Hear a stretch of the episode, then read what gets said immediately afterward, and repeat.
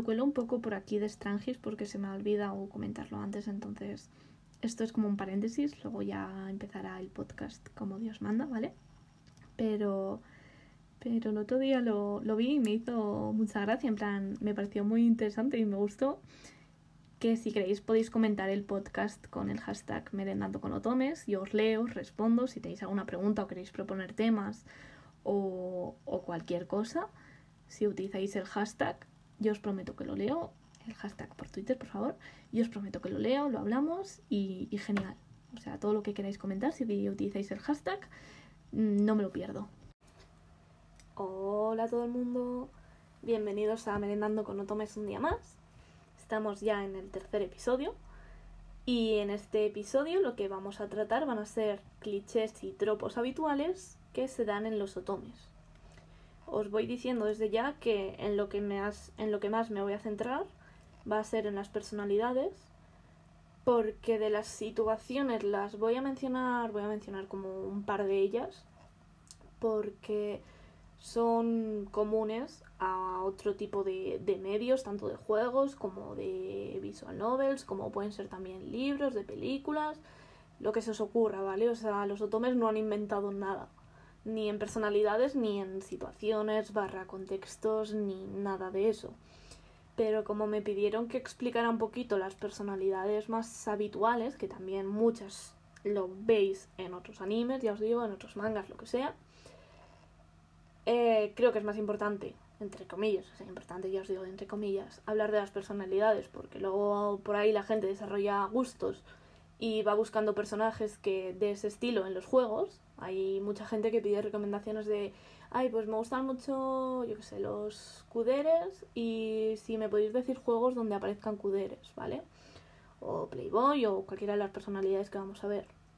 De las situaciones, ya os digo, eh, algunas mmm, probablemente las volvamos a, las volveremos a ver en, en, los géneros, en plan en el episodio que hablemos de géneros de tomes, eh, qué juegos hay más o menos de cada género, tal cual. Ya os digo que esto muy eh, cogido con pinzas, ¿vale? Porque no es que sea, ya os digo, los otomes no han inventado nada, o sea, cogen todos los recursos literarios que había ya y los pasan aquí.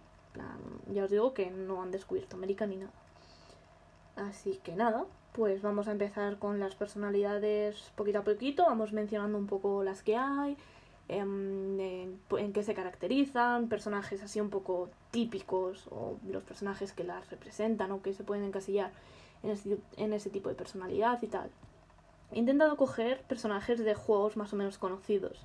A lo mejor os digo, va, pues mira, Menganito es un dere y decís, vale, ¿quién es Menganito? ¿Vale? Eh, puede ocurrir, seguramente ocurra, yo lo siento de verdad, pero he intentado, ya os digo, coger personajes representativos o famosos y tal, solo de otomes.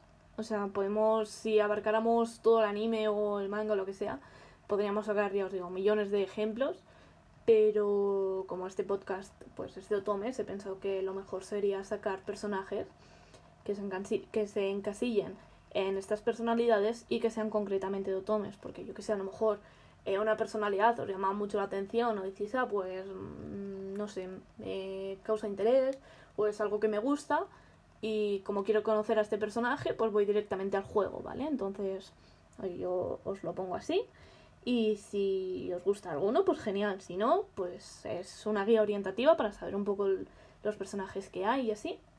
Ya os digo que esto es, eh, son clichés, ¿vale? O sea, luego los personajes, si están bien escritos, van a tener muchísima más personalidad. Pero esto, digamos, es como la base, ¿sabes? Es como mm, ya sabes un poco lo que puedes esperar de este personaje, cómo va a ser con, con la protagonista, con el resto de personajes y así. Pero vamos, que ya os digo que esto no es en plan, si es un dere va a tener todas y cada una de las características de los sunderes, ¿vale? Posiblemente tenga muchas, pero ya os digo que luego va a tener más cosas el personaje siempre que esté bien escrito, ¿vale? Vale, insisto una vez más en que voy a mencionar un par de, tropos o de clichés, como los queráis llamar, que seguramente haya más, yo creo que sí, posiblemente sí. Os voy a nombrar los principales, que he apuntado más o menos unos 10-11, así que vamos a estar servidos. Y, ya os digo, mmm, a lo mejor si nos ponemos a analizar en serio a más personajes podemos sacar más tropos perfectamente. O sea, no cerréis nunca esa puerta. Pero estos, ya os digo, son un poco los principales para que los conozcáis. Si queréis reconocerlos, los podéis reconocer también. Y ya está. Vale, pues mira, por ejemplo, el primero que, que tengo apuntado es el Oresama, ¿vale? Que son los típicos personajes, los, los intereses románticos, ¿vale? Porque los secundarios no suelen caer necesariamente en este tipo de clichés, o sí, ¿sabes? El típico la mejor amiga, cosas así, o, o la rival romántica, que normalmente a veces es la ex de alguno de los intereses románticos o cosas así. Pero vamos, que yo todas las personalidades que voy a mencionar son para los intereses románticos, ¿vale? Entonces, el Loresama es el típico interés romántico que es como em, soy el hombre más perfecto del mundo, todo el mundo se debería arrodillar a mis pies y claro, llega la, la protagonista y normalmente no le hace el caso que él cree que debería hacerle. ¿Vale? Entonces se pone como muy chulo, muy arrogante, en guapita que estoy aquí, ¿sabes? Me estás ignorando y no sé, ¿sabes? En plan, préstame el caso que deberías hacerme. Y ella, pues por lo general suele pasar, ¿vale? Em, hay veces, bueno, habitualmente también suelen eh, coincidir en que suelen ser los personajes ricos, barra poderosos, barra no sé qué más deciros, pero vamos, el típico personaje rico, chulo, de como tengo dinero y poder, pues me debes lealtad y el amor, y si me enamoro de ti, pues tú también te tienes que enamorar de mí perdidamente, y la protagonista como te das cuenta de que soy una persona normal, tengo sentimientos y precisamente ahora mismo no me estás causando mucho agrado. ¿Vale? Lo importante de estos personajes es eso, que la protagonista, si vais a su ruta, em, pues poquito a poquito va saltándose esa muralla arrogante que tiene el personaje y le conoce de verdad, ¿vale? Y, descubre realmente la persona que hay detrás y este tipo de personaje, Loresama, se va a volver un poco más blandito con la protagonista plan, va a dejar de ser tan engreído y en general, eh, especialmente cuando estén solos, porque si aparece la típica persona de repente que entra en escena, el, este tipo de, de interés romántico, el Oresama, se va a poner como súper tenso y va a volver a hablar a, a, la protagonista como muy borde. ¿Vale?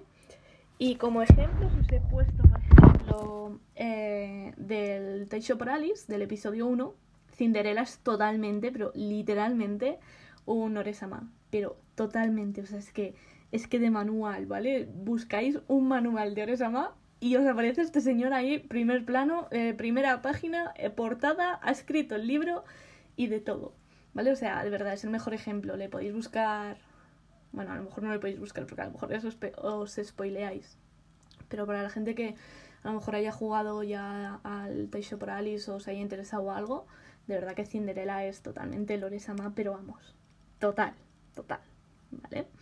Ahora voy a entrar a un grupo de personalidades que suelen ser también, bueno, es que todas son típicas en general de los animes, ¿vale? Pero que son los, los del sufijo dere, ¿vale? Que si no recuerdo mal en japonés es como amoroso o algo así.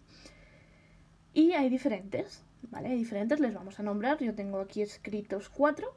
Los vamos a, a mencionar poquito a poquito, los vamos a ir estudiando. Y vamos a poner ejemplos una vez más. ¿Vale? Pues el primero, por ejemplo, son los cuderes, que suelen ser personajes eh, fríos. Fríos, pero no necesariamente. Bueno, a veces bordes, ¿vale? Sí. Pero no porque sean malas personas, sino porque son como muy inexpresivos, ¿vale? En plan, mm, vale, pues sí, obviamente tienen sentimientos como todo el mundo, pero no los suelen expresar mucho, ¿vale? ¿Qué pasa en su ruta? Pues que obviamente se vuelven más blanditos poco a poco con la protagonista. O sea, yo siempre digo que son como el hielo, ¿vale? En plan, la protagonista pues es el fueguito, digamos, y con ellos, bueno, y ellos se derriten al estar cerca de ella y poquito a poquito pues se van volviendo más blanditos con ella. Pero vamos, ya os digo, o sea, aunque no tengan sentimientos, normalmente pues si se enamoran de la protagonista, eh, pues obviamente están enamorados, pero no se lo demuestran como harían otros personajes. En plan, hay que como que rascarles para encontrar un poquito de afecto. Y personajes así que yo considere cuderes, y yo creo que todo internet considera también cuderes, tenemos a Van Helsing en Code Realize, yo creo que ya bastante gente ya ha jugado los Code Realize y espero que estéis de acuerdo conmigo en que Van Helsing eh, sí entra en esta categoría de Kudere, porque también creo que es uno de manual. Sí, yo creo que sí. Y también de Nightshade, Hanzo, que es uno de mis favoritos, por cierto. O sea, bueno, es que me pongo a pensar en él y me pongo tonta.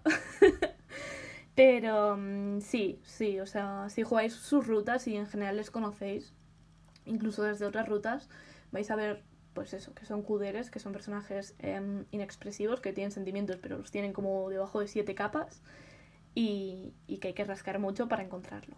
Y especialmente solo se consigue en su ruta, ¿vale? O sea, en el resto de rutas, olvidaos. O sea, de verdad, no, no, lo, no esperéis nada.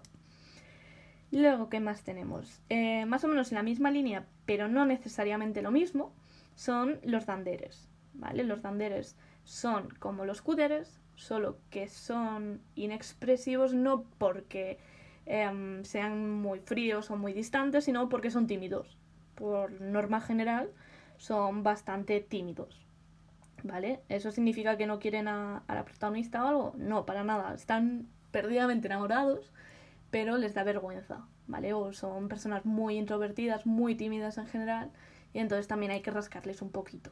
Que también obviamente solo se ve en sus rutas cuando se empiezan a abrir un poquito a, a la protagonista y, y ella pues va que sí, pues que están enamorados de ella o enamorado de ella, pero que no lo demuestra especialmente. Pero ya os digo que no se diferencian de los cuderes en que los cuderes son Em, inexpresivos por norma general, también suelen ser como personas muy calmadas, muy, muy serias, muy así, ¿sabes? Y estos son tímidos, pero muy, muy tímidos, ¿vale? O sea, no es que sean malas personas, solo que son muy tímidos. También de deres tenemos los sonderes, que yo creo que más o menos todo el mundo sabe lo que es un pero para los que no, eh, es una personalidad, digamos, que empieza siendo como muy ¿Cómo lo digo? A ver. Empieza siendo como no necesariamente borde, aunque a veces sí, ¿vale? Es como se pone muy a la defensiva y con, bueno, en este caso con la protagonista, ¿vale? Pero luego se va volviendo poco a poco más blandito, pero a nada que le provoques un poco se vuelve, vuelve a saltar, ¿vale? Por ejemplo, eh, creo que todo el mundo hemos visto Toradora, ¿vale? Pues Taiga, Taiga es totalmente sondere, ¿vale? O sea, ese tipo de concepto de personaje, pero pasado a un otome con un interés romántico. ¿Vale? Ya os digo, al principio, pues como que no quieren que la protagonista se acerque a ellos, o si la protagonista les dice le dice al interés romántico que es un dere, pues que le quiere mucho, pues el otro se va a poner como muy rojo, ¿vale? Y no se lo va a esperar. Eh, a veces es cuando puede explotar, por ejemplo. Eh, sí, y por lo general, eso. A veces es un poco frustrante sus rutas porque es como, por favor, yo solo quiero quererte, déjate querer, de verdad. Pero cuando por fin se deja, ¿vale? Veis que vais a ver que es un personaje, por lo general. O sea, yo hablo en general, ¿vale? Hablo de un personaje hipotético y digamos perfecto, ¿vale? Por lo general suelen ser personajes muy cariñosos. Sí, suelen ser personajes que, que dices, mira, si no fueras tan gilipichis, me vais a perdonar. Pero si no fueras así al principio de tu ruta y fueras así, o sea, como eres ahora todo el tiempo, es que vamos, em, nos casábamos literalmente al minuto de tu ruta, ¿vale? Pero obviamente te lo tienes que ganar un poquito y se tienen que ir abriendo. Pero ya os digo, que son un poco frustrantes cuando quieren, ¿vale? Y sunderes así famosillos, pues tenemos por ejemplo al Takeru del Colar por Malis, también de manual, eh, Ulrich de Steam Prison, también, también, también súper sundere. O también tengo apuntado a Ignis del Café Enchanté, que también es que de verdad son los tres como sunderes de manual, ¿vale? Pero de manual total, absolutamente. Vale. Em, y ya la última personalidad Dere eh, son los yanderes, Ahora también os pongo un ejemplo de un personaje yandere súper famoso y vais a entender ya por dónde voy. Todo el mundo hemos visto Mirai Nikki, todo el mundo conocemos a mi querida. Esto lo digo con ironía, ¿vale? La Yuno. Y ella es, eh, yo creo que de, lo famosa que se hizo, el representante perfecto de lo que es un yandere, ¿vale? Los yanderes eh, se enamoran de la protagonista ¿Y qué pasa? Que prácticamente se obsesionan con ella. O sea, de verdad, eh, se les va bastante la pinza y por lo general em, se obsesionan con la protagonista, la quieren tener solo para ellos. Hay muchos, ¿vale? Esto es un, un, un tropo súper, súper gracioso que a mí me hace mucha gracia porque es como... No entiendo por qué está tan extendido, o sea, me hace gracia ya casi a lo mejor por desesperación, ¿vale? Pero básicamente em, es que encierra en una jaula a la protagonista. Y hay muchos protagonistas que por algún motivo a ver, no os voy a decir que no les importa, pero quiero decir, no piensa mmm, mi novio está fatal de la olla, o si no es mi novio, no pienso que Menganito esté fatal de la olla, ¿vale? Sino, pues bueno, tal, cosas que pasan y es como, tía, te acabo de meter en una jaula, por favor, coge, pues sal de ahí como puedas y no, pues, no mires atrás nunca más y, vete de verdad, o sea, cámbiate, del cámbiate de país si hace falta. Pero bueno, ellas, ellas por algún motivo se quedan. Ya os digo, eh, normalmente los intereses románticos de Anderes de verdad intentan poseer a, la protagonista en todos los sentidos, ¿vale? Lo quieren solo para, la quieren solo para ellos. Y por lo general no suelen ser violentos con ella, suelen ser violentos con el resto del mundo, ¿vale? En plan, porque claro, el resto del mundo o el resto de, personajes están como, tía, sale ahí, ¿sabes? Y la protagonista, bueno, mejor no. Y el Yandere como, a ver, la dejáis en paz, ¿vale? Porque es solo mía ni se os ocurra tocarla, ni se os ocurra llamarla por su nombre, nada, o sea, absolutamente nada. Pero ya os digo, eh, es, es un amor eh, romántico, obsesivo, bastante chungo, bastante tóxico, etcétera, etcétera. En Japón yo creo que el, el tropo del yandere gusta mucho y no entiendo muy bien por qué. Pero bueno, normalmente suelen tener un final bonito, en plan, el Yandere admite pues que está un poquito obsesionado, la protagonista le perdona y poquito a poquito, pues eh, como es habitual, le hace la terapia gratis. En vez de el chaval ir a un psicólogo como cualquiera de nosotros, la protagonista le hace la terapia. Pero bueno.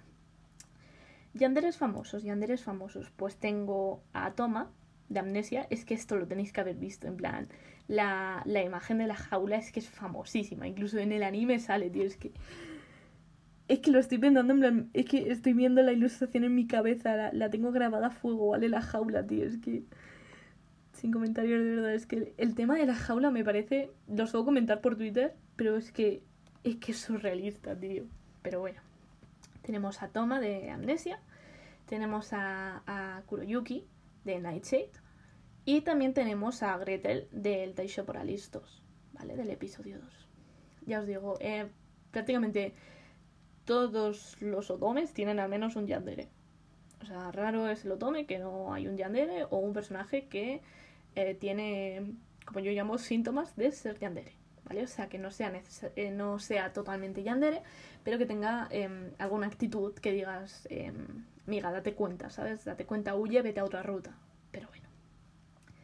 Vale, con esto acabamos las, las deres más habituales en los domes. Ya os digo que si os ponéis a buscar todas las personalidades de dere que hay en, el anime, eh, a lo mejor estamos aquí hasta mañana. Bueno, no, a ver, a lo mejor no creo que haya tantas, pero sí que hay más, sí que hay más. ¿Vale? Pero en los otomes estas suelen ser las más habituales. Entonces, ahora que ya hemos acabado con las deres, pues nos podemos pasar, si queréis, a unas que a mí me dan bastante rabia y en general me ponen muy incómoda y las detesto especialmente. Que son, eh, bueno, no es una persona, bueno, sí, entre comillas, es una personalidad, ¿vale? Es un, tropo, ¿vale? Que es el del Shoto, que es, eh, bueno, pues como el nombre indica, suele ser un interés romántico que tanto por edad como por apariencia suele ser más pequeño que la protagonista. ¿Vale? Eh, a mí es algo que no me gusta nada, en plan, me pone muy nerviosa. No me gusta, no me gusta porque es que hay muchas veces que es que, es que de apariencia, tío, parece por lo general un adolescente y es como, tío, ¿sabes? No, no, es algo que de verdad me desagrada mucho, me incomoda y no me gusta que haya intereses románticos que, que caigan en este tropo. Pero bueno, existen, desgraciadamente. Vale, por lo general, pues suelen ser personajes más inocentes, más puros, más.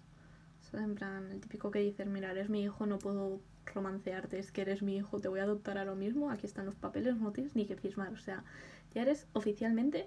Em, no ha salido de mis entrañas, pero da igual, yo te voy a tratar como tal, ¿vale? Y. Y nada, básicamente eh, también hay, hay un cliché alrededor de estos personajes y es que suelen haber tenido algún trauma o tienen algo ahí rondándoles, en plan tienen una herida abierta, que solo eh, la protagonista, como si fuera Jesucristo, la puede cerrar, ¿vale? O sea, yo de verdad, la protagonista también eh, la podéis llamar la psicóloga, porque literalmente todos los personajes tienen tela de problemas y que hace ella terapia, de verdad, es que hace terapia con todos los personajes. Independientemente de, la personalidad que tengan, le va a hacer terapia y, gratis. Encima le hacéis terapia vosotros, ¿vale? Porque sois quienes controláis a la protagonista. Entonces os lo vais a tener que comer con patatas. Pero bueno. Personajes que sean shotas así famosillos. Pues tenéis a Towa del, del Sweet Fuse, ¿vale? También está Nagi del Ephemeral. O tenéis al Saint Jun de, de Steam Prison, ¿vale? Es, es, que me acuerdo que de ese lo, lo. En plan, es que le vi la, la apariencia cuando sacaron la, la, portada del juego. Cuando lo anunció Manga Gamer. Y dije, este chaval tiene 15 años. Y vale que, que la Cyrus, bueno, o Kirus, tiene 18. Pero aún así, ¿sabes? Es, es raro, tío. Es como, no hagáis esto con lo fácil que es ponerla aunque sea de la misma edad. ¿Vale? Pero bueno, eh, a alguien le pareció buena idea hacer esta personalidad y bueno, pues surgió.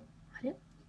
También como contraposición tenéis hombres bastante más mayores que la protagonista. ¿Vale? Por ejemplo, en el Sweet Fuse, mm, prácticamente la mayoría de. O, bueno, creo que son seis intereses románticos, ahora mismo no lo sé decir con seguridad. Pues el Towa tiene 15 años, el Meoshi tiene tiene 19, ¿vale? Y, y, el resto son mayores, porque la Saki tiene 17 años. Saki es la protagonista, ¿vale? Me acabo de dar cuenta de que en los danderes no he puesto ejemplos, porque acabo de mencionar al Meoshi y me he dado cuenta que no lo he mencionado antes, así que eh, hago un paréntesis, ¿vale? Perdón. Vale, de los, eh, de los danderes, eh, personajes así que yo considero danderes y famosillos, está el Meoshi del Sweet Fuse, está Saito del Hakuoki, y yo creo que Yamazaki también podría entrar como dandere. Porque Yamazaki es que en Kudere no le veo, pero sí le veo aquí, ¿vale? Entonces ya os digo, esto, mm, vale, pues hay cosas que, que todo el mundo coincide, otras cosas que son mi opinión, así que tampoco consideréis esta guía como la Biblia suprema, ¿vale? Es, ya os digo, mm, ilustrativo para que sepáis un poco lo que hay y ya está. El tropo del hombre adulto super mayor tampoco me gusta mucho, me gusta pues que los personajes no le saquen más de 5 o 6 como tope vamos a poner 10 años si la protagonista tiene más de 20 años, ¿vale? Entonces pues no me importa. Claro, si la protagonista tiene como 16 o así, pues ya es un poquito, mmm, por favor, ¿sabes? En general me gusta que las protagonistas tengan pues 20 años o así, porque ya es una edad un poco más... Que aún así también os digo, son dentro de lo que cabe crías, sí, pero ojo, no es lo mismo que tengan 16 años, ¿sabes? Pero bueno. Eh, también está, este es uno, es uno de mis tropos favoritos y es el del amigo de la infancia. O sea, os podéis imaginar, pues el amigo de la infancia eh, está, lleva enamorado de la protagonista toda la vida, en todas las rutas se la pasa enamorada de, enamorado de, de la protagonista.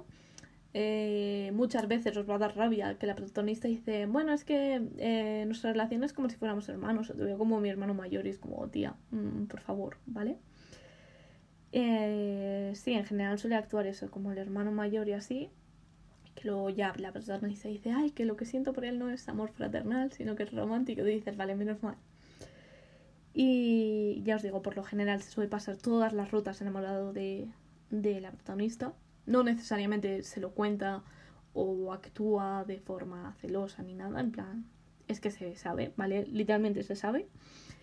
Y, y sus rutas a mí por lo menos me gustan mucho, o sea, es uno de mis tropos favoritos y siempre que me encuentro un personaje que es el amigo invisible me pongo muy... Uy, el amigo invisible.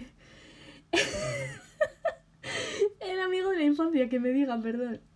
Eh, siempre que me encuentro el amigo de la infancia me pongo muy contenta, me pongo muy contenta porque es un tropo que me gusta mucho, la verdad.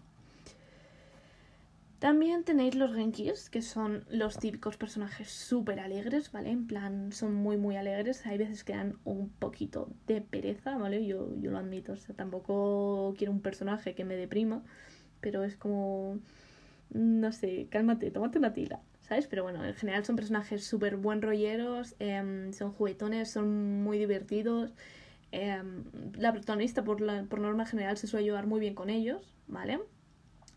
Eh, también suelen animarla mucho, en plan, a nada que la, protagonista esté triste, ellos ya están ayudándola o preguntando qué pueden hacer por ella y así, ¿vale? Eh, bueno, hay veces que sí que tienen algún trauma o algo, que como ya os he dicho, que la protagonista hace terapia.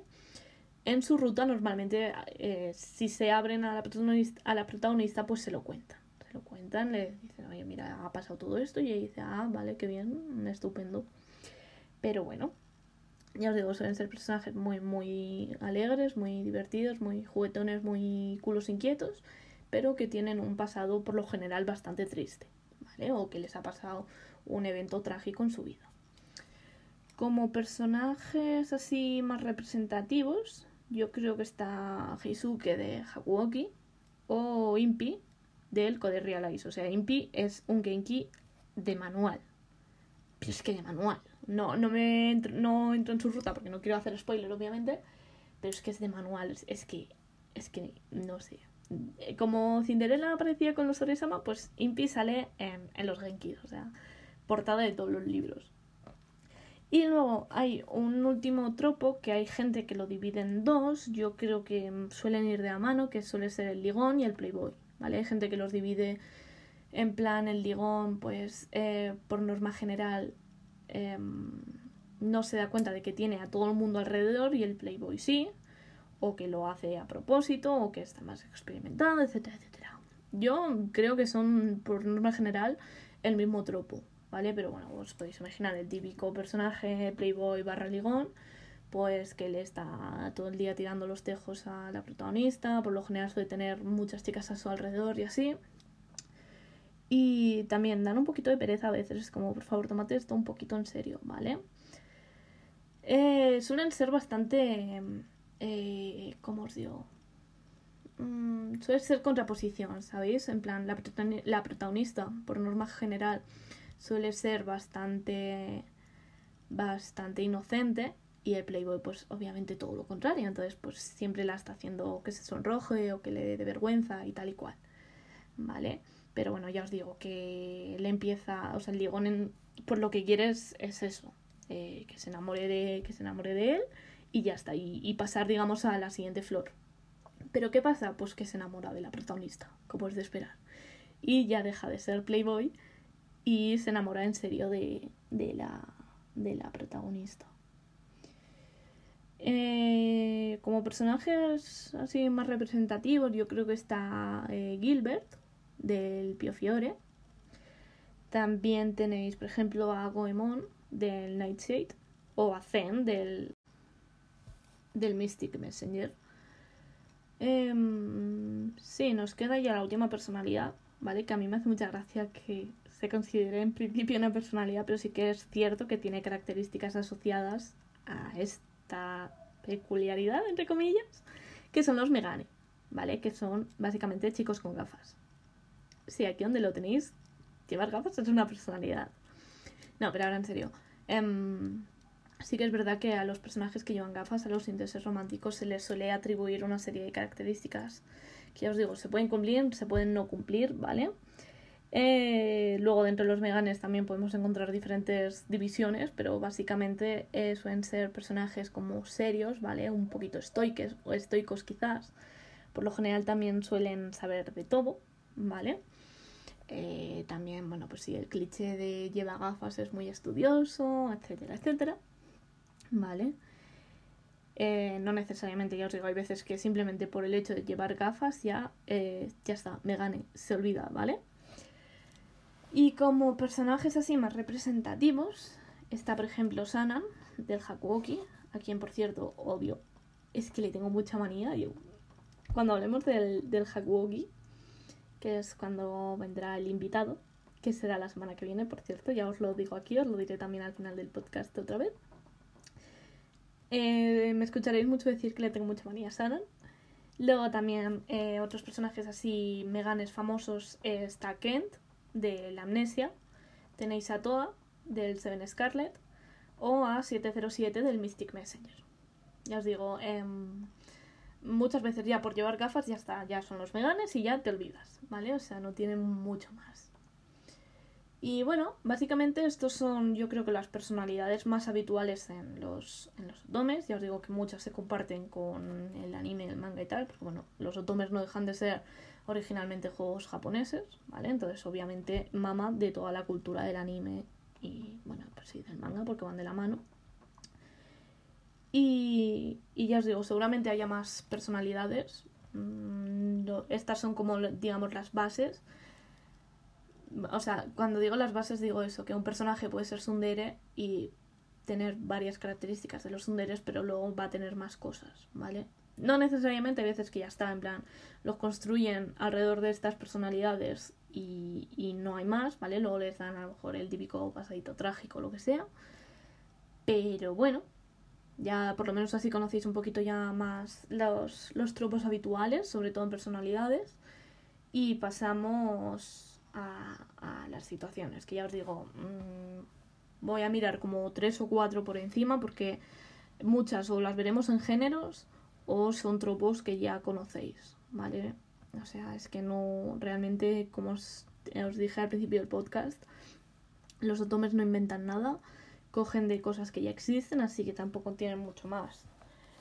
Eh, claro, también os digo, depende el cliché depende de la contextualización del juego. Por ejemplo, en un juego histórico no vais a tener la típica cita de ir a comer crepes, por ejemplo, ¿vale? Entonces, dependiendo un poco del género principal o de la contextualización del juego, los tropos cambian. Por ejemplo, en los juegos que suelen ser en, en el presente, siempre está el, festival de verano o alguna cosa de estas, ¿vale? De que van a un festival y se ponen guapitos con los yucatas y todo y con eso las ilustraciones y tal, ¿vale? O sea, esto es muy, muy típico, sobre todo si son de instituto, vamos, es que fijo que va a caer el, el, el festival, ¿vale? También otra cosa que suele ser bastante habitual son que haya vampiros. Tenemos el Diabolic Lovers, ¿vale? Eh, básico, o sea, es que no hay otro más representativo de los vampiros que literalmente el Diabolic Lovers. Creo que uno de los Ikemen también son vampiros, pero como es de móvil, pues tampoco estoy muy puesta. Eh, y bueno, hay más juegos, hay más juegos. El Café Rouge, me vais a perdonar mi francés, también era de vampiros, pero bueno, es un juego que, en fin.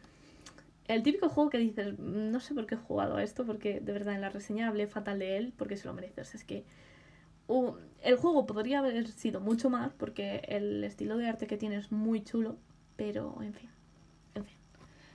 un día, un día hablamos de este juego. Hoy no va a ser ese día porque no estoy preparada, pero un día hablamos de ese juego. ¿Qué más cosas hay también? Eh, ya os digo que muchas de estas cosas eh, las vamos a ver en los géneros, ¿vale? Porque, por ejemplo, en juegos que están ambientados en el pasado, ¿vale? Dependiendo, bueno, eh, hay juegos que están más en periodos más antiguos, periodos más nuevos, habitualmente suele ser el 19 también suele irse al siglo XVI y así. Mm, ya os digo, prácticamente la era Taisho, que es, si me corregís, ¿vale? Pero yo creo que, si no recuerdo mal, es principios del 20, en plan como desde 1900 hasta 1920 o así, año arriba, año abajo, obviamente, o sea, lo digo muy aproximado. Eh, hay muchos juegos que se, que se ubican ahí, se contextualizan ahí. También hay muchos juegos de, magia, ¿vale? Lo típico de eres una hechicera, eres una bruja, eres un ser sobrenatural, em, los intereses románticos también lo son, son humanos, etcétera, etcétera. ¿Vale? Por ejemplo, el Café Enchanté pues es bastante de seres sobrenaturales o el efemeral.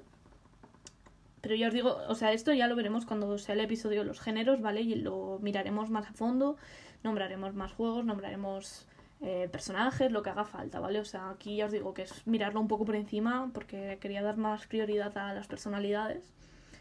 Y, bueno, pues eso. También tenemos un tropo que a mí me encanta, me encanta, no me escondo, es el de la reencarnación. Em, sí suele ser habitual o también que los personajes se prometan que van a volver a, reencontrarse, sobre todo cuando están muriendo en los bad endings, ¿vale? Lo típico de, de nos vamos a reencarnar y te voy a buscar y nos vamos a encontrar y nos vamos a volver a querer, etcétera, etcétera, ¿vale?